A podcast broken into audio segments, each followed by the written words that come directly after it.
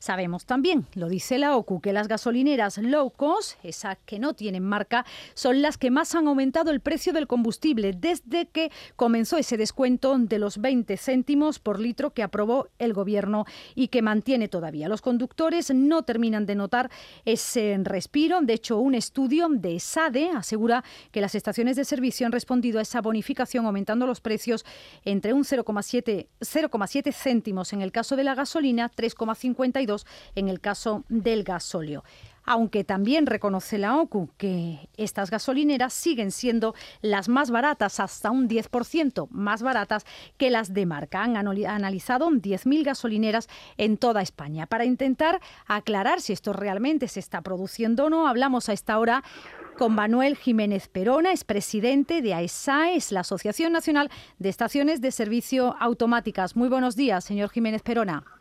Buenos días. Bueno, pues eh, la primera pregunta es si son ciertos los datos de ese informe, si son ustedes los que más han subido el precio de la gasolina. Pues mire, no, tan rotundo como eso. Rotundamente no. No. Mire, hay un hecho fundamental. Lo que dice ese informe es que nos hemos quedado con el descuento. Hay una, un organismo que sigue de cerca la evolución de los precios y que no se le puede poner o tachar de parcial. Y ese organismo es la CNMC. Y el mismo día que se publicó ese brief que le llama ESADE, porque no es un informe, afirma taxativamente que se están trasladando los descuentos. Por tanto, no tiene ninguna credibilidad. ¿Por qué sigue subiendo entonces la, gasolina a pesar de ese descuento? Sí, vamos a ver. No, debemos mezclar temas para porque confunde al oyente. El hecho de que SADE haga un estudio partidario, que no se sabe por qué razón, en quién lo pagó, para intentar deteriorar la imagen de nuestro modelo, nada tiene que ver con que los precios de los carburantes están subiendo. Si me pregunta usted por lo segundo, yo le digo que los precios de los carburantes están subiendo por varias razones. Una de ellas porque está subiendo el dólar, por ejemplo, Modela Refugio se compra el producto en dólares, porque está el, digamos, el crudo muy alto, porque la capacidad de refino está también hipotecada, porque se avisa de que en breves años el sistema o el motor de combustión desaparecerá y por tanto las refinerías no están invirtiendo en capacidad y se está perdiendo capacidad de refino. Con lo cual el refino, que es el procedimiento del que se extrae el gasóleo y la gasolina del crudo, se está encareciendo. Todos esos, digamos, hechos apoyan o soportan la subida del carburante.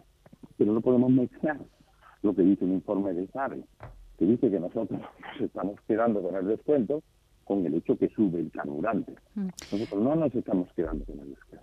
Con esa en realidad que usted nos cuenta, eh, la evolución de los precios del combustible no se prevé que en las próximas semanas vaya a ser más positiva para los eh, usuarios, ¿no? Mire, esto de más positivo, porque como no sabemos cómo va a ir la evolución del precio internacional, nadie puede aventurar una solución o una bajada, por ejemplo, de precios, porque no se ve en el mercado la situación digamos, de incertidumbre desaparezca.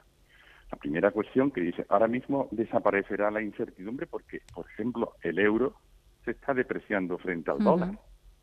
¿Esa incertidumbre va a desaparecer? No lo sabemos. Lo que está claro es que se compra en dólares, el producto es más caro.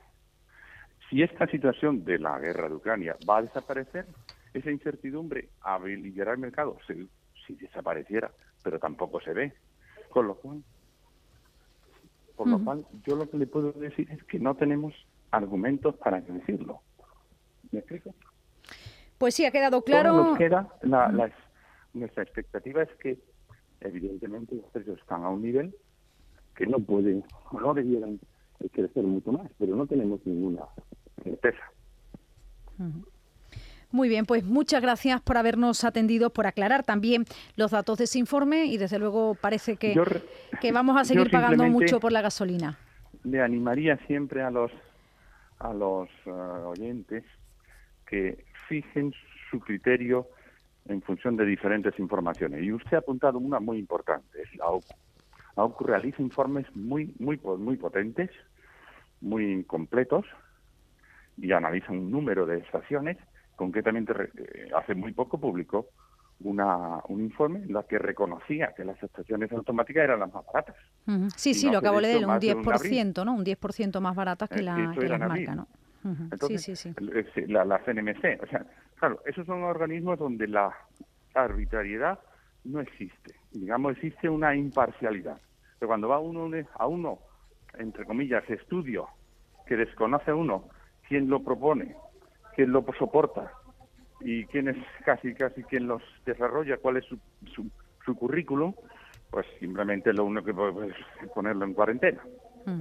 Muy bien, pues ya nos ha quedado claro. Muchísimas gracias por atender la llamada de Canal Sur Radio. Gracias.